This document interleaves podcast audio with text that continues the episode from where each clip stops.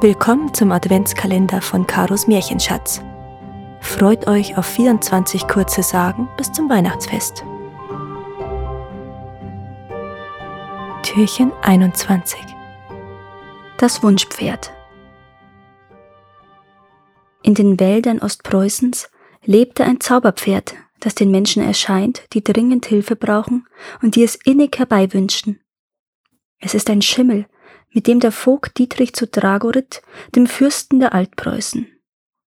Dietrich wollte ihn dazu bewegen, von dem alten heidnischen Brauch abzulassen, nachdem jedes weiße Pferd sofort nach der Geburt getötet wurde. Dietrich hatte ein Kreuz an die Satteltasche gehängt, und als der Schimmel den Dolchstößen der Altpreußen widerstand, beugte sich der Fürst Drago der Macht des neuen Glaubens. Das Pferd aber riss aus und verschwand in den Wäldern.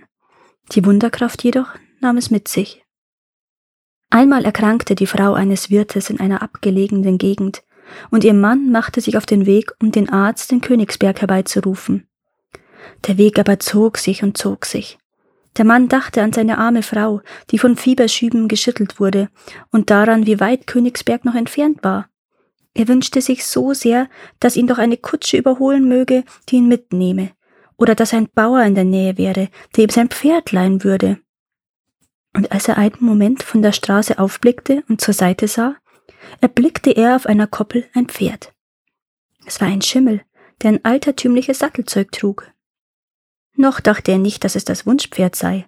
Er nahm sich einfach in seiner Not die Erlaubnis, sich in den Sattel zu schwingen. Auf dem Rückweg dann wollte er das Pferd wieder auf die Koppel zurückbringen. Aber als er so auf dem Rücken des Pferdes dahinflog, dessen Hufe kaum den Boden zu berühren schienen, und er viel schneller, als er es für möglich gehalten hatte, die Türme des Doms von Königsberg vor sich auftauchen sah, da glaubte er zum ersten Mal an Spuk. Doch er hatte nicht viel Zeit, um sich Gedanken zu machen, denn plötzlich warf ihn das Pferd in hohem Bogen ab und verschwand im Gebüsch. So stand er nun erneut auf der Landstraße, die Angst um seine Frau bedrückte ihn sehr, und das Ziel war wieder in weite Ferne gerückt, denn zu Fuß war es nach Königsberg noch ein großes Stück. Da kam in schneller Fahrt eine Kutsche aus Königsberg daher. Ein Mann mit Dreispitz beugte sich heraus und fragte Ist's hier richtig nach Lapenen? Erst war der Wirt ganz verwirrt. Lapenen? Das war ja sein Heimatdorf. Welch ein Zufall. Er bejahte und fügte hinzu, dass er der Wirt von Lapenen sei. Ja, genau zu dem will ich. Ich bin Dr. Schneidgut aus Königsberg. Steig ein! Verblüfft nahm der Wirt Platz und schon waren sie unterwegs. Der Mann aber fuhr fort. Ein Kind hat mir gesagt, dass eine Frau in Lapenen dringend einen Arzt benötige. Ich habe mich gleich reisefertig gemacht. Und als ich vor die Tür trat, um bei dem Fuhrunternehmen gegenüber meinen Wagen anspannen zu lassen, stand eine Kutsche vor der Tür. Ich fragte, ob sie für mich sei. Der Kutscher bejahte es und darauf gab ich ihm die Anweisung, nach Lapenen zu fahren. Euer Gnaden, erwiderte der Wirt. Als die Kutsche vor mir auftauchte, sah ich weder Pferd noch Lenker. Der Doktor beugte sich aus dem Fenster hinaus. Potzblitz, ich sehe sie auch nicht. Wo die noch geblieben sind? Dabei sausen wir dahin, als ob uns der Sturmwind trüge. Das Wunschpferd zieht unsichtbar an der Deichsel, antwortete der Wirt. Bald kamen sie dann nach Lapenen. Der Doktor hatte gute Heilkräuter mitgebracht, und die Frau wurde bald wieder gesund. Der Wirt glaubte nun sicher, dass er die richtige innere Wunschkraft besitze, um sich nach Belieben das Zauberpferd herbeiwünschen zu können.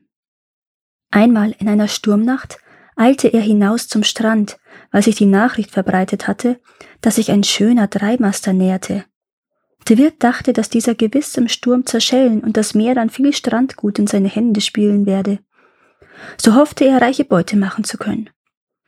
Er sah die Lichter des Schiffes wie Irrwische in der Dunkelheit tanzen. Einmal Richtung Osten, das andere Mal Richtung Westen, und er rannte am Strand auf und ab, um ja an der richtigen Stelle zu sein, wenn der Segler unterging. Aber das Schiff hatte den Klabautermann an Bord und überstand das Unwetter. Als der Morgen anbrach, sah man es mit vollen Segeln dem Hafen von Königsberg zustreben.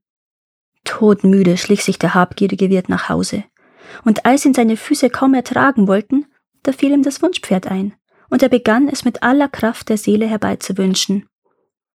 Und tatsächlich erschien es auch, aber es sah grausig aus, denn es hatte keinen Kopf und es war schaumbedeckt. Der Wirt erschrak sehr und nahm sofort Reißaus.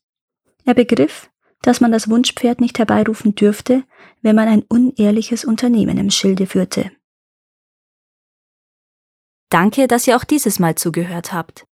Es würde mir sehr helfen, wenn ihr diesen Podcast abonniert und wenn er euch gefällt, mit euren Freunden und eurer Familie teilt. Habt ihr Vorschläge oder Wünsche für weitere Geschichten? Dann schreibt mir. Meine Kontaktdaten findet ihr in den Show Notes. Bis zum nächsten Mal.